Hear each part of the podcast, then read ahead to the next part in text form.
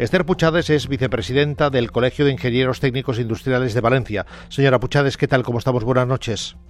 Hola, buenas noches. ¿Está pues usted preocupada por los vecinos, la verdad?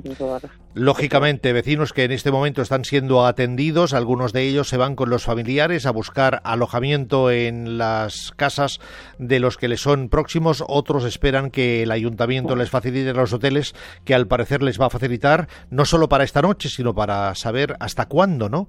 Porque el edificio es ya historia. Bueno, eso habrá que verlo mañana cuando se pueda acceder y, ver cómo está el edificio, en qué condiciones ha quedado y sí, ver. Después de un incendio, lo siguiente es inspeccionar y, delimitar el daño.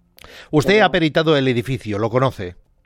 A ver, yo hice una aplicación que no tenía nada que ver con ningún incendio ni con los materiales. Eh, lo quiero hacer constar, ¿eh? porque yo conozco el edificio, pero no desconocía que podía producirse un incendio de esas características, evidentemente. Y como experta, la sospecha que usted viendo las imágenes realmente impactantes alberga, ¿cuál es?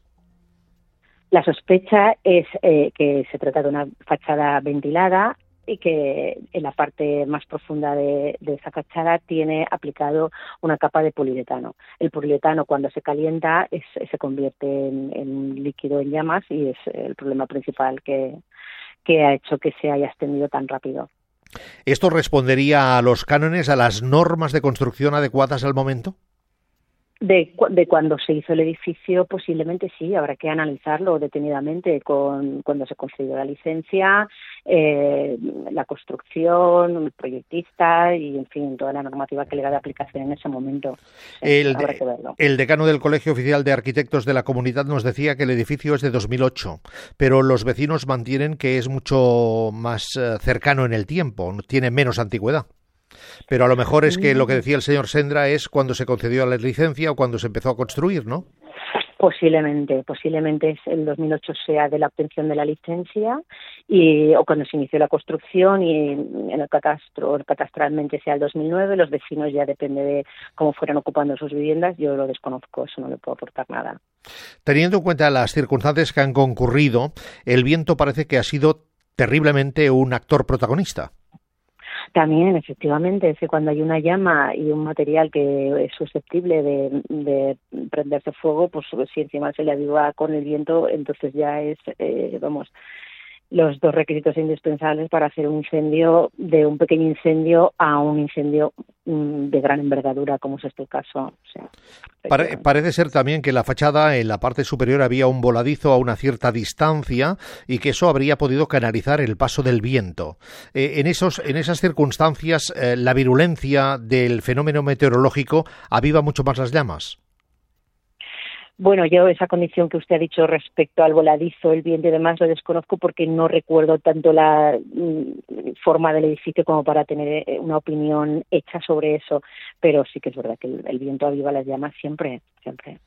Y la situación del edificio sin protección de otros edificios a su alrededor, sobre todo en la parte frontal, en la parte de la fachada, también podría, al no tener ese abrigo, podría haber sido víctima de la virulencia. Bueno, es un bloque exento que, que, en fin, está ahí, es un edificio emblemático en Valencia y su ubicación pues le hacía ser algo diferente. Eh, pues el que hubiese tenido otros edificios más próximos, es verdad que el viento le habría afectado o le habría incidido de otra forma y posiblemente el incendio, digo posiblemente porque es siempre un supuesto, se habría desarrollado de otra forma, pero ya digo que mm, hay tantos factores en un incendio de este tipo que que todo ayuda a que al final sea de la magnitud que ha sido. Usted ha dicho y ha aclarado que había hecho un peritaje precisamente en este edificio, pero no por eso le hace eh, conocedora ni experta tampoco en este edificio, ¿no?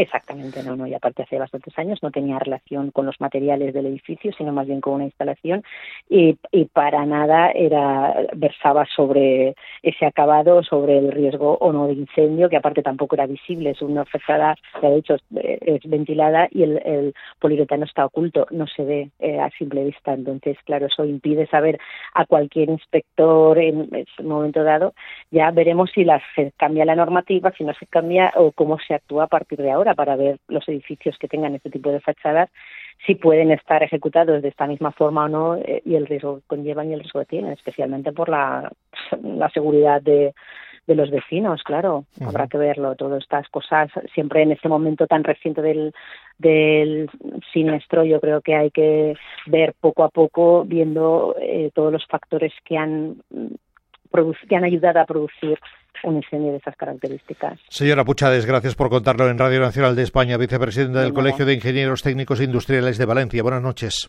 Gracias a usted.